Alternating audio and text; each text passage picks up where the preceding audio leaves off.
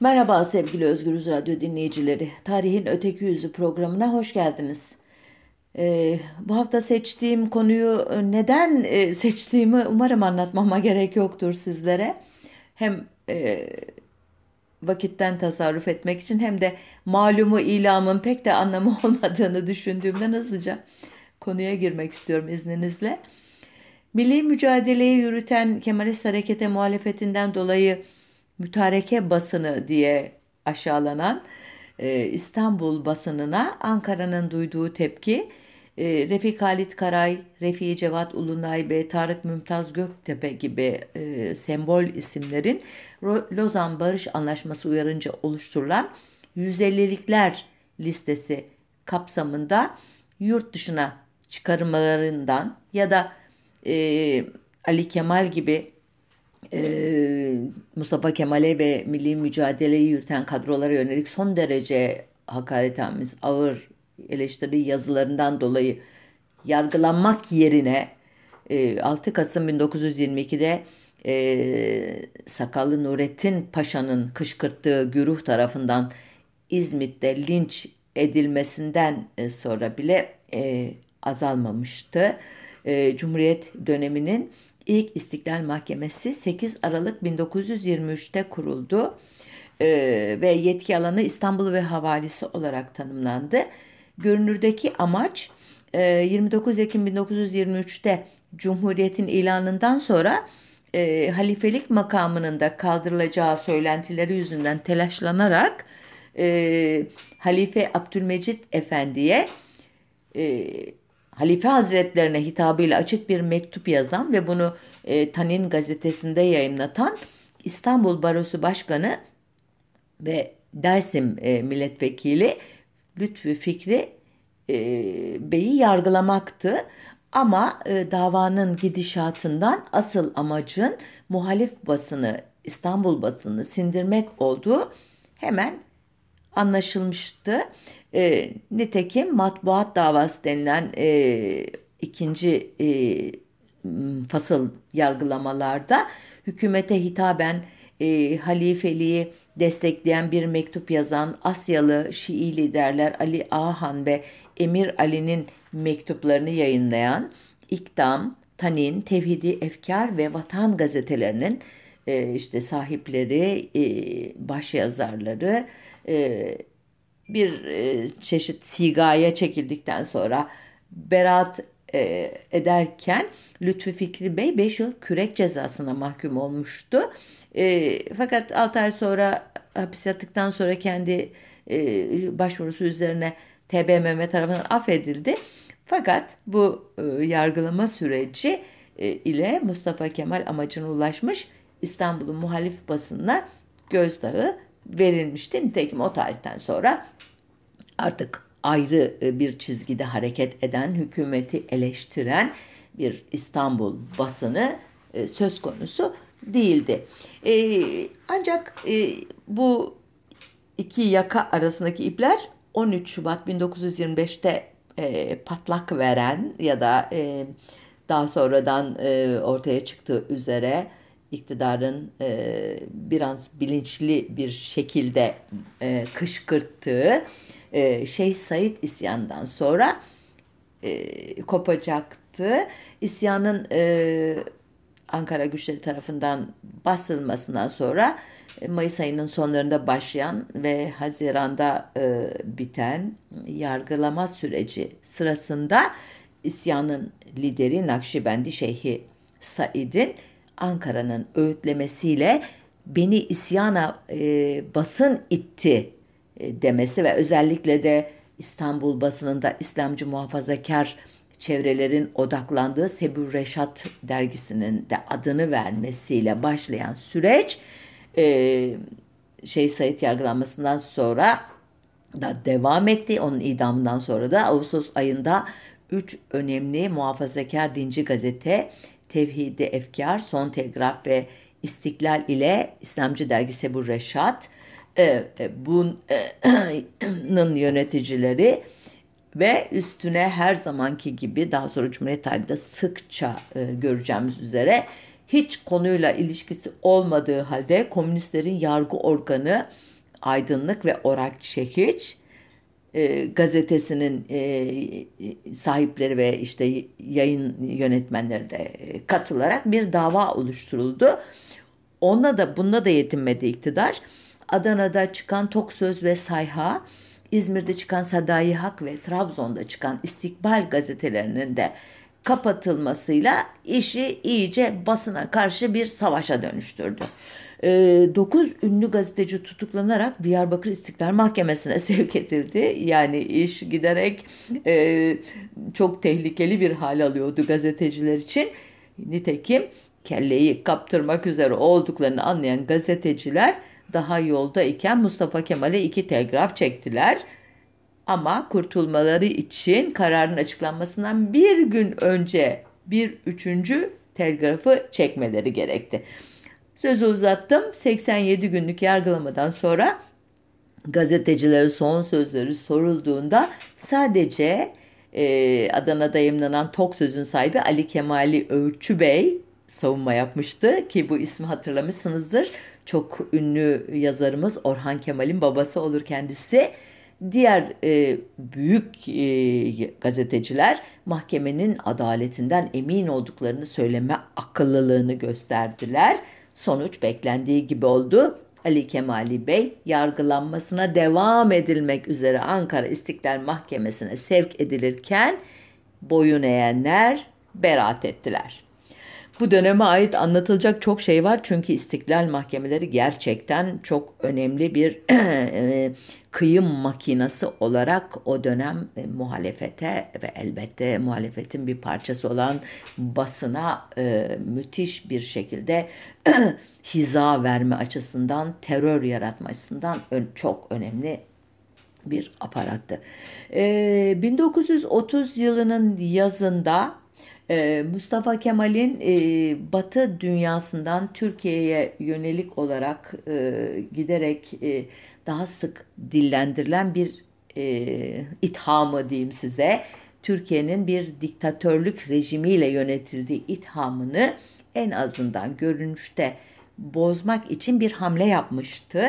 Bu hamle Paris sefiri olan Ali Fethi Bey'e bir parti kurdurmaktı. Ali Fethi Bey onun e, yakın arkadaşıydı ama Şeyh Said isyanı sırasında e, hükümet başkanı iken e, gösterdiği yumuşak tavırdan dolayı e, işte görevi İsmet e, Paşa'ya devretmek zorunda bırakılmıştı ve Paris'e gönderilmişti. Neyse buradan Paris'ten çağrıldı ve Serbest Cumhuriyet Fırkası adıyla bir e, hülle partisi diyeyim size kuruldu. Bir danışıklı, bir dövüş şeklinde bir demokrasi müsameresi sahnelendi.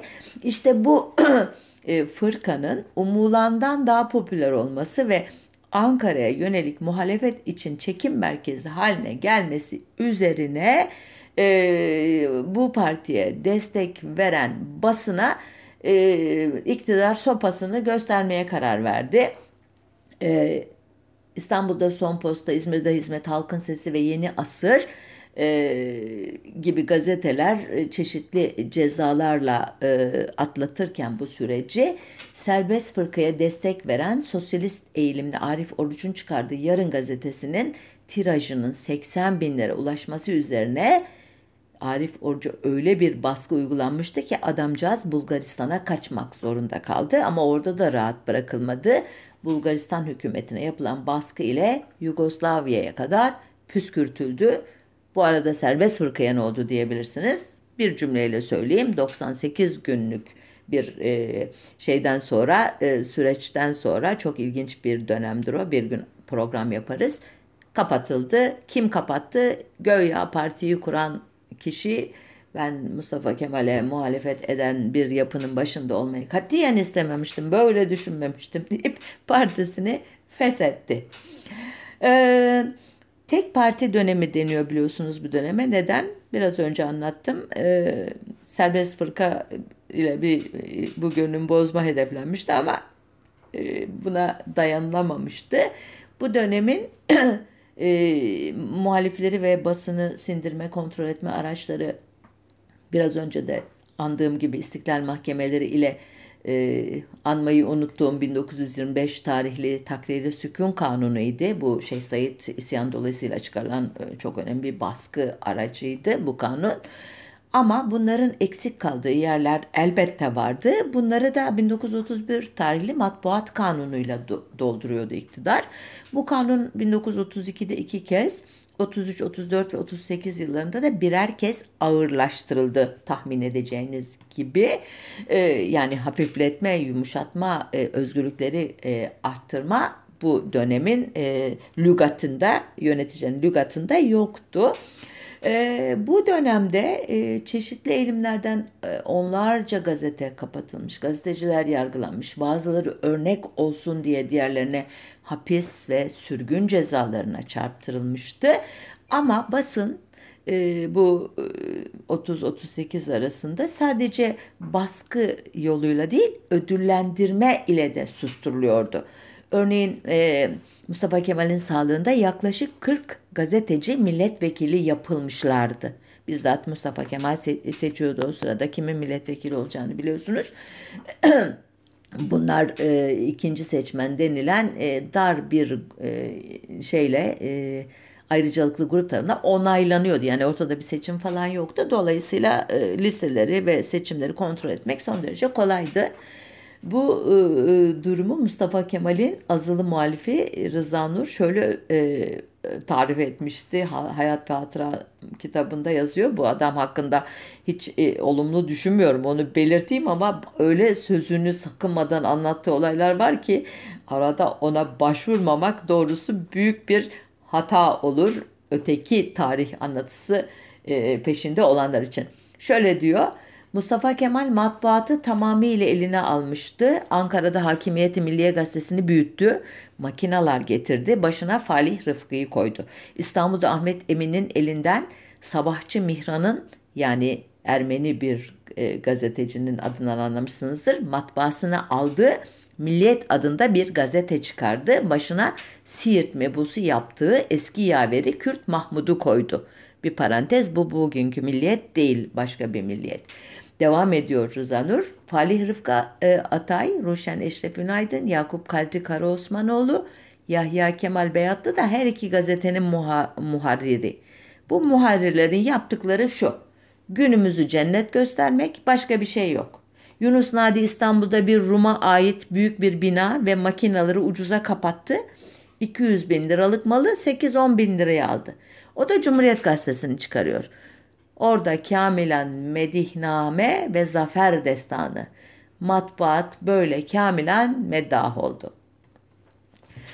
1938 sonrası başka bir hikaye sevgili dinleyiciler. Bu dönemde basını kontrol etme işini e, Mustafa Kemal'in e, ikincil kadrolarından e, olan e, Şükrü Kaya, Recep Peker ve Kılıç Ali bizzat üstlenmişlerdi. Bu üçlü devletin resmi ajansı olan Anadolu Ajansı haberlerinin metnini bile dikte ettiriyorlardı diyor dönemin kaynakları. E, 1940 yılında matbuat kanununda yapılan iki değişiklikle milli hislerimizi inciten ve bu maksatla milli tarihimizi yanlış gösteren yazılar yazmak ağır ceza konusu olunca durumu tahmin edebiliyorsunuz. Ama hikayeyi şaşırtıcı bir biçimde 1938 döneminin e, sonrasının e, milli şefi dönemin Cumhurbaşkanı İsmet İnönü'nün damadı Metin Toker'den öğrenebiliyoruz. Metin Toker hem kayınpederine büyük saygı duyan veya Cumhuriyet rejiminin bu siyasalarına, ideolojik yönelimine çok saygı duyan ama belli bir mesafeyi de koruyarak eleştirilerini de yapan bir ayrıksı ilginç bir gazeteciydi. Şöyle diyor hatıratında 1943 yılında Cumhuriyet Gazetesi'nde çalışmaya başlamıştım. Yazı işleri müdürü yardımcısı Ahmet İhsan'dı. Onun arkasındaki dolapta bir dosya kilitli dururdu. Gün geçmezdi ki birinci şubeden bir polis memuru gelip yeni bir yasak kararını getirmesin ve dosyayı şişirmesin atlayarak okuyorum. Sonradan bu dosyayı gö- gözden geçirmek fırsatını bulmuştum. Neler yoktu ki? Hangi haberin kaçıncı sayfada kaç sütun üzerine hangi puntolu harflerle gösterilmek gerektiğinden hava durumunun yazılmaması emrine kadar. Bunların yetmediği tehlikeli ve kritik anlarda milli şef kaşlarını gösterişli bir şekilde çatıyor, istemediği havayı dağıtıyordu. Başka emirler ise Milli Şef İsmet İnönü'nün kendisi ve ailesiyle ilgili haberlerin büyük puntolarla verilmesi gerektiğini belirtiyordu. Cumhurbaşkanının bir konserde, bir temsilde veya at yarışlarında gösteren fotoğraflar çarşaf çarşaf devlet zoruyla yayımlanıyordu. Ne kadar e, benziyor değil mi e, yakın tarihimizdeki olaylara. İşte tarih tekerrürdür sözünü hiç sevmesem de maalesef Cumhuriyet tarihi bu e, sözün adeta e, bir e, şeyi e, anlatısı, e, örnek anlatısı halinde. Ah, ancak e, savaş yılları biliyorsunuz bu sözünü ettiği yıllar Metin Toker'in. E, bu dönemde e, yıllar e, sonra e, ortaya çıkan ilginç e, bilgiler edindik. E, 2006 yılında e, Rıfat e, Bali e, Toplumsal Tarih Dergisi'nde bir yazı yayınlamıştı. İkinci Dünya Savaşı yıllarında Nazilerin Türk basını etkileme çalışmaları diye. Bu e, yazıda Amerikan arşivlerindeki bazı istihbarat belgelerine dayanarak Türk basını hakkında çok ilginç bilgiler vardı. Örneğin 4 Aralık 1944 tarihli istihbarat raporunda şöyle bir bilgi varmış. 1925'te İstiklal Mahkemesi'nce kapatılan ancak 1940'ta tekrar yayımlanan Tasviri Efkar Gazetesi'nin başyazarı Ziyad Ebu Ziya hakkındaki notu okuyorum. Gazetesinde yayınlanan makaleleri okuyan birisi gazetenin mihver yani Almanya ve müttefikleri yanlısı olduğundan şüphe duymaz. Alman basın ateşesi Hugo Seyler tasvire efkara cömertçe para ödedi. Başyazının kim tarafından yazıldığını tespit etmek yazarın üstü, üslubuna aşina olunması istisnası dışında genellikle zordur. Zira birçoğunda imza olarak sadece gazetenin adı var. Yine o raporda diyor ki Tasviri efkar yazarı Peyami Sefa fena halde içki içen bir dejenere. Ayık olduğu zaman iyi yazar. Almanlar onu sadece maaşa bağlamışlardı. Seyler kendisine ayda 1500 lira öderdi. Raporda Son Posta gazetesi için İstanbul'un önemli bir akşam gazetesi. Arada sırada bir baş makale dışında mihver yanlısı görüşleri yok. Bundan Selim Ragıp Ebenç mesul. Hiçbir zaman yukarıya tırmanmaya hevesli olmayıp Seyler'in emri üzerine Alman yanlısı ılımlı bir başyazı yat, yazmakla yetinirdi. Buna karşılık muhtat üçer aylık dönem zarfında her gün 2000 nüsha gazetenin bedeli kadar para alırdı. Bunlara inanabiliyor musunuz sevgili dinleyiciler? Ama raporda kökü 1918'e dayanan Akşam Gazetesi'nin kurucusu ve yazarı, baş yazarı Necmettin Sadak hakkında ki ifadeler bunlardan da ağır. Diyor ki raporun yazarı, Mebus ve TBMM Hariciye İşleri Komisyonu azasıdır. Sadak kendisinden çok daha genç ikinci zevcesinin İstanbul Jockey Kulübü'nde kumar oynarken ciddi miktarda para kaybetmesinden dolayı geçtiğimiz birkaç ay zarfında ciddi mali sıkıntı içindeydi. Yaklaşık 8 ay önce Türkiye'nin Almanya ile münasebetlerini kesmesinden birkaç ay önce 1228 liralık borcu birikmişti. Kısa sürede diyor e, kendisine süratle para desteği sağlandı ve e, Türkiye'ye basına dağıtılan bu tür ihanelerle Sailor dahil bütün Almanlar şimdi e, ya Türkiye'ye de enterne edilmiş vaziyetteler veya ülkeyi terk etmek üzereler. Neden? E, rüşvet dağıtmak için halen kaynaklar mevcut ve bunlar Japon sefaretinin siyasi ajanı Viskont Ayuki tarafından denetlenmekte ancak Ayuki'nin bu paranın ne kadarını harcamakta olduğu bilinmemekte. Rapor böyle devam ediyor. Yani özetin özeti Naziler Sailor adlı bir adamları vasıtasıyla ve Japon sefaretinden biri vasıtasıyla Türkiye'nin en e, şöhretli gazetecilerini maaşa bağlamışlar. İstedikleri gibi Almanya'nın haberler yazdırıyorlarmış. Peki bunu hükümet bilmiyor mu? Gayet iyi biliyor ve buna ta 1944 yılına kadar göz yumuyor. 44'te ne oluyor? Ee, Rusya içlerinde e, yürüyen e, Nazi ordusu biliyorsunuz Stalingrad önlerinde önce durduruluyor uzun süren bir direniş e, savaşından sonra geri püskürtülüyor ve artık o tarihte Almanya'nın yenileceği ve İkinci Dünya Savaşı'nın sonucu aşağı yukarı belli oluyor. Bunun üzerine o tarihe kadar Almanlarla perde arkası bu tür ilişkiler kuran e, iktidar başka kurum anlaşmaları vesaire gibi şeylerle e, Alman yanlısı politikaları çaktırmadan devam ettiriyorlar ama biliyorsunuz aktif tarafsızlık diye adlandırılmıştır. Doğrudan savaşa girmemiştir Türkiye. Ama 44'ten sonra artık e, biraz e, Batı dünyasına mavi boncuk dağıtmak gerektiğini anlayarak pan-Türkist eğilimli yani ırkçı Türkçü eğilimli Çınaraltı, Kopuz ve Orhun mecmualarını e, kapatıyorlar. Sonra aman fazla vurduk e, bu bizim yandaşlara deyip durumu dengelemek için adet olduğu üzere yine sol eğilimli adımlar yurt ve dünya gazetelerini kapatıyorlar. Sonra diyorlar ki aman tarafsız görünümümüzü e, bozmayalım dışarıya karşı. E, bunlara bir de merkez medyadan tan, vatan, tasviri, efkarı ekleyerek tabloyu tamamlıyorlar.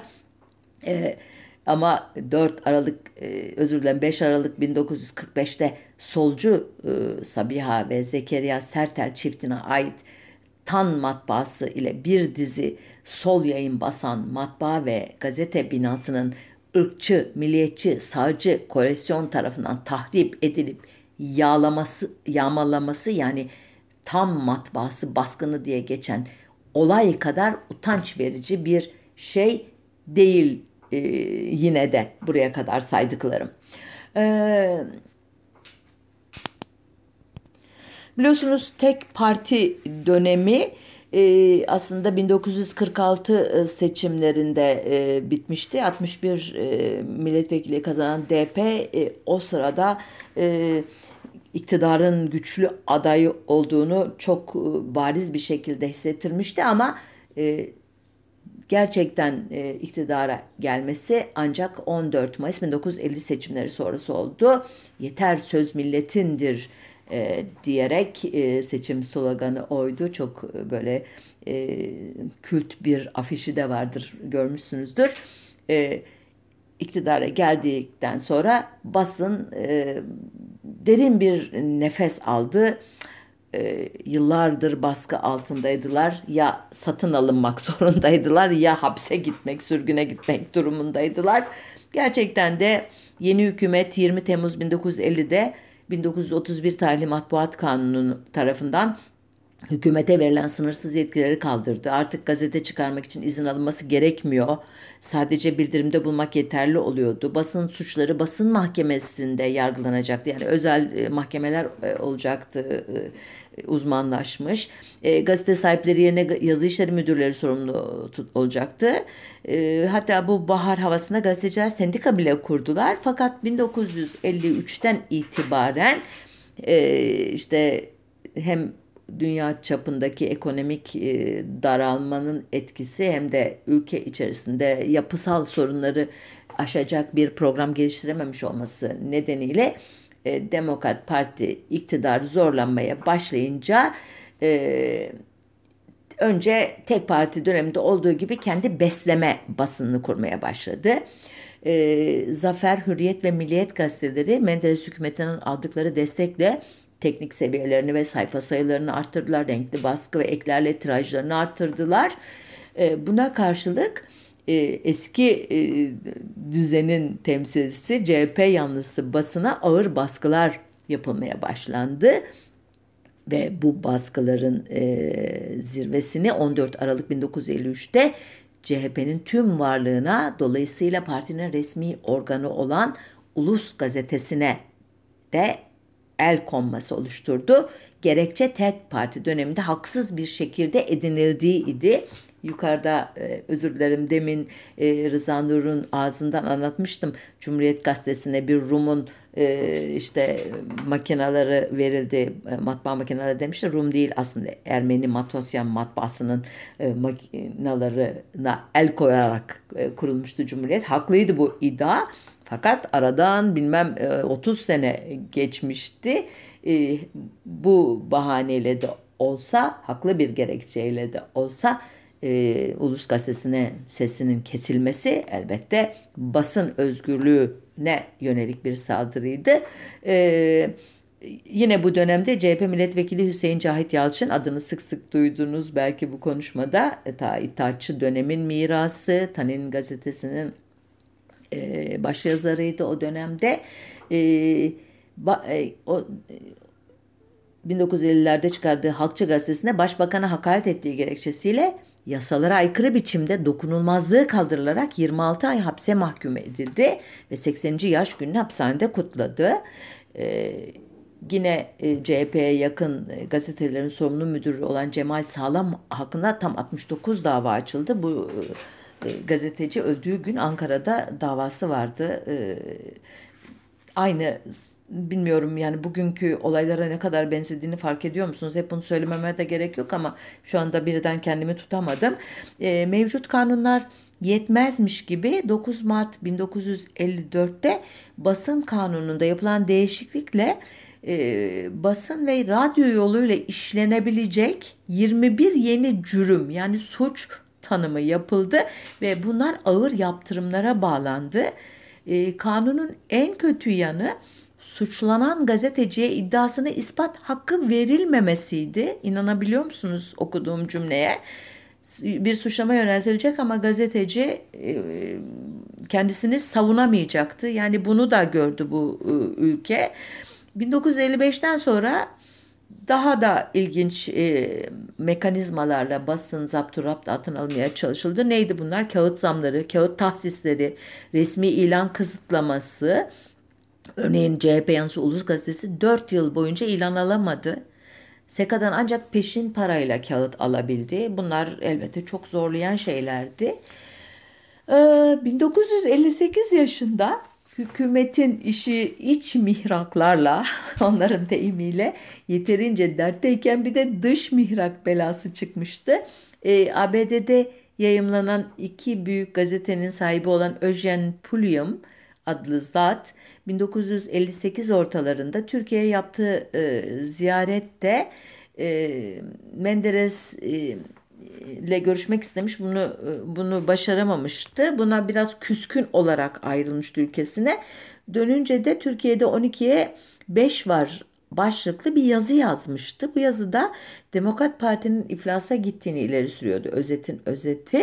Bu yazı Temmuz ayında ABD'de tam 72 gazetede yayınlanıp Time dergisine de başyazı konusu olunca e, Amerikan gazetelerine gücü yetmeyen hükümet e, Puliyam'ın makalesinden alıntılar yaparak yayımlayan Vatan, Ulus, Dünya ve Kervan gazeteleriyle Akis ve Kim dergisi hakkında soruşturma açtırmıştı.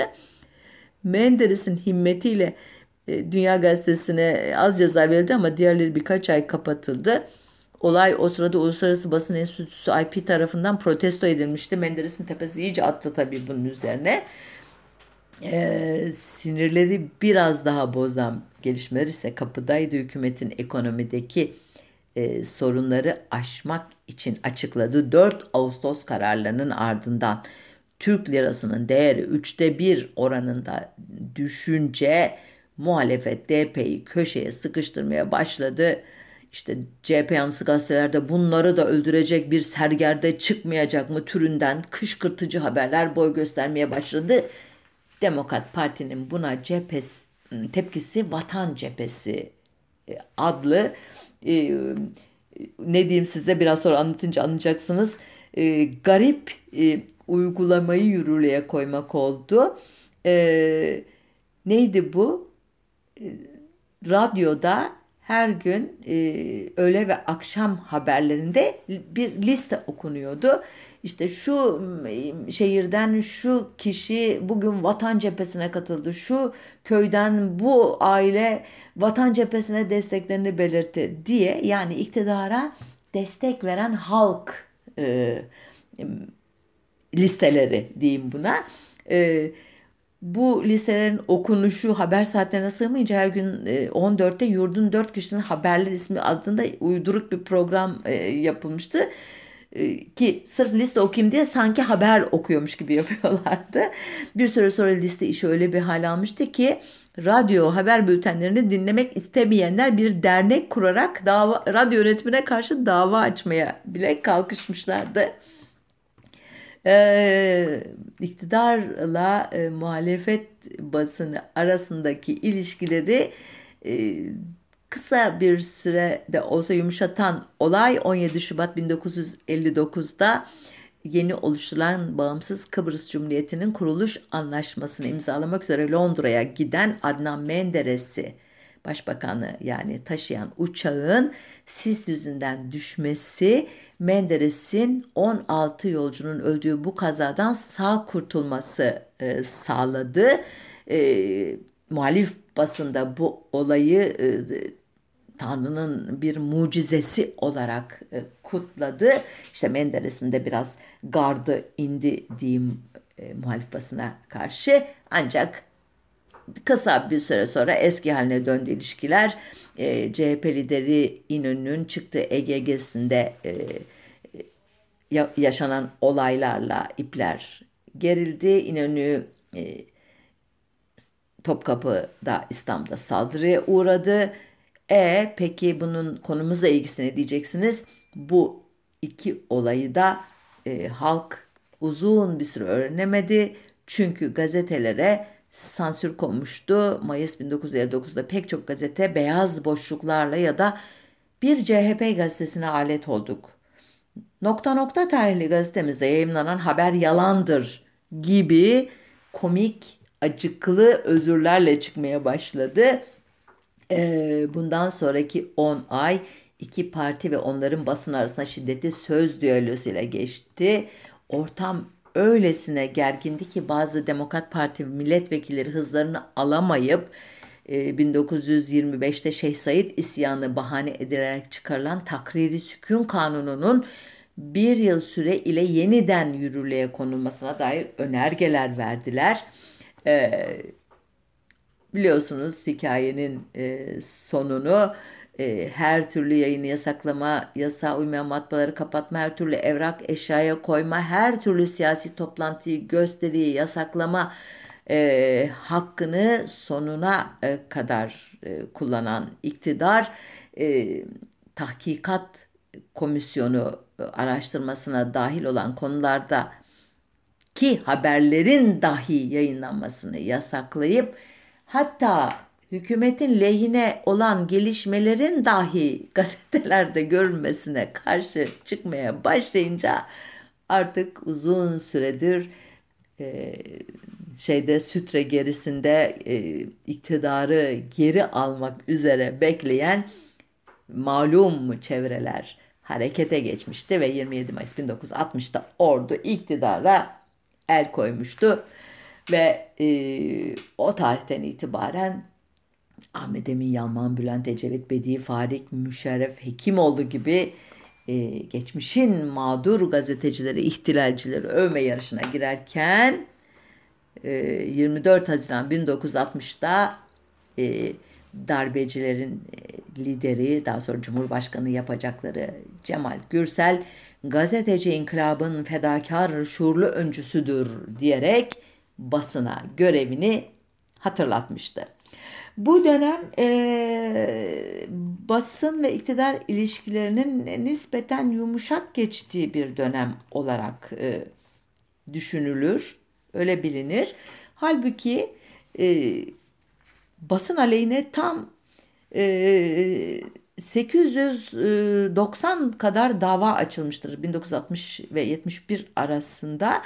71'i niye özel olarak anıyorum? 12 Mart 1971'de biliyorsunuz bir askeri e, müdahale daha yaşayacaktır Türkiye siyasi kadroları veya rejimi.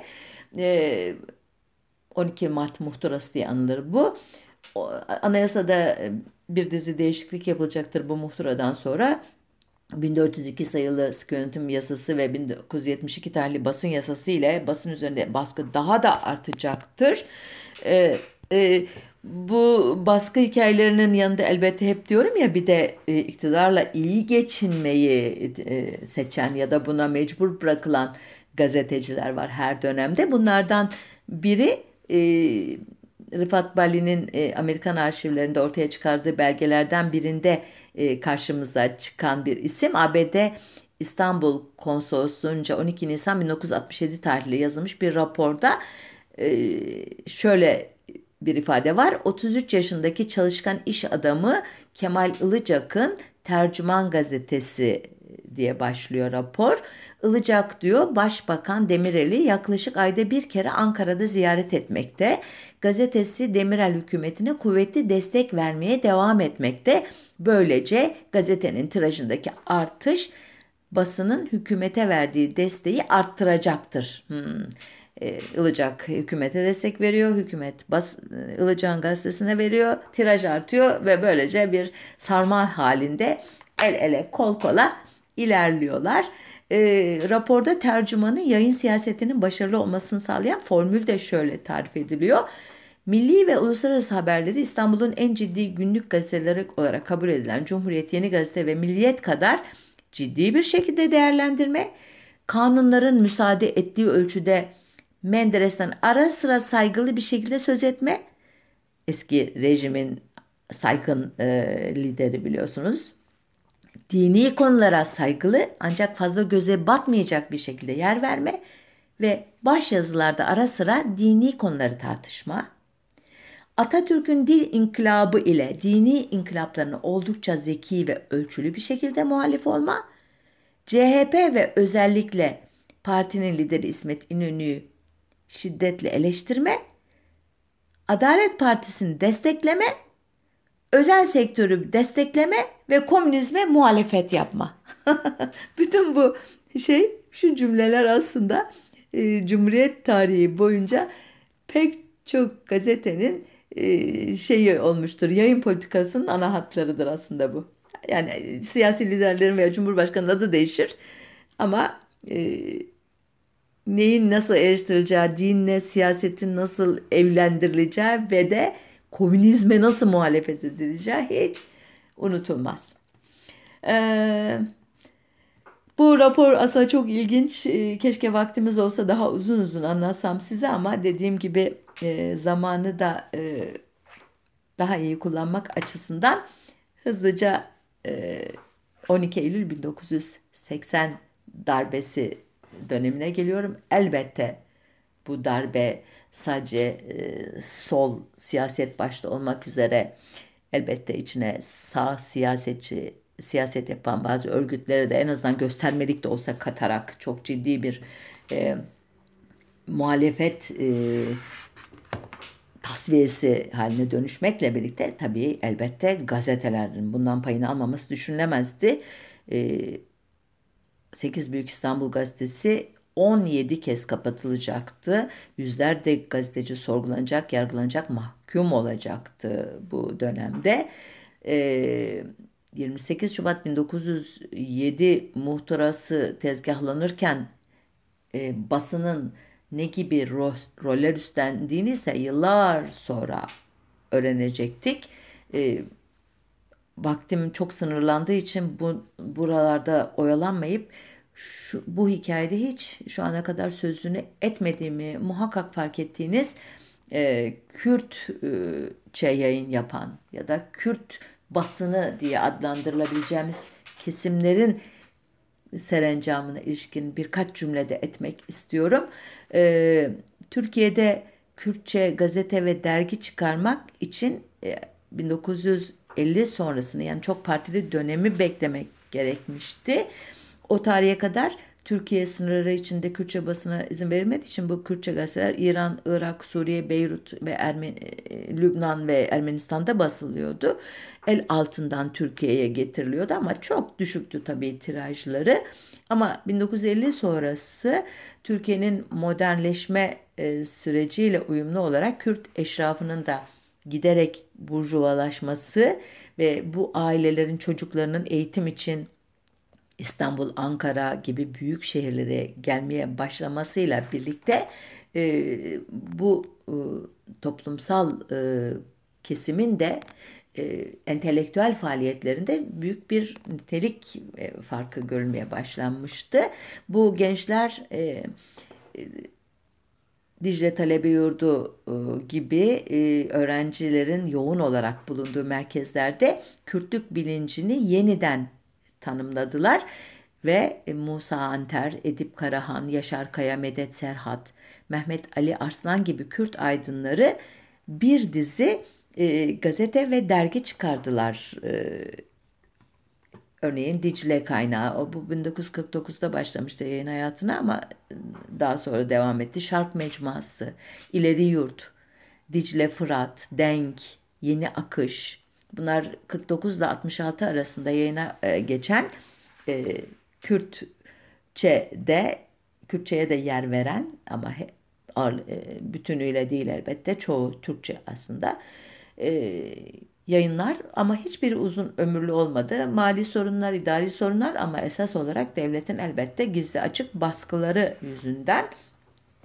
E, aynı şekilde 1975 e, 1980 arasında Özgürlük Yolu, e, Sebat Rızgari, Roja Velat, Kava, Ala Rizgari, Serhvebun gibi e, Marksist-Leninist yayın organları da tahmin edeceğiniz gibi rejimle hiç rejimin e, e, şeyine mazhar olmadı, hoşgörüsüne. E, dediğim gibi bütün bu yayınların e, ağırlıklı dili Türkçe ya da Türkçe, Kürtçe iki dilliydi. Sadece Kürtçe çıkan ilk yayın organı 1977'de Diyarbakır'da kurulan e, Devrimci Demokrat Kültür Derneği DDKD'nin çıkardığı Trej gazetesiydi. Bu dergi de Türkiye'de sadece 4 sayı çıkabildi. Çünkü 12 Eylül darbesi olmuştu.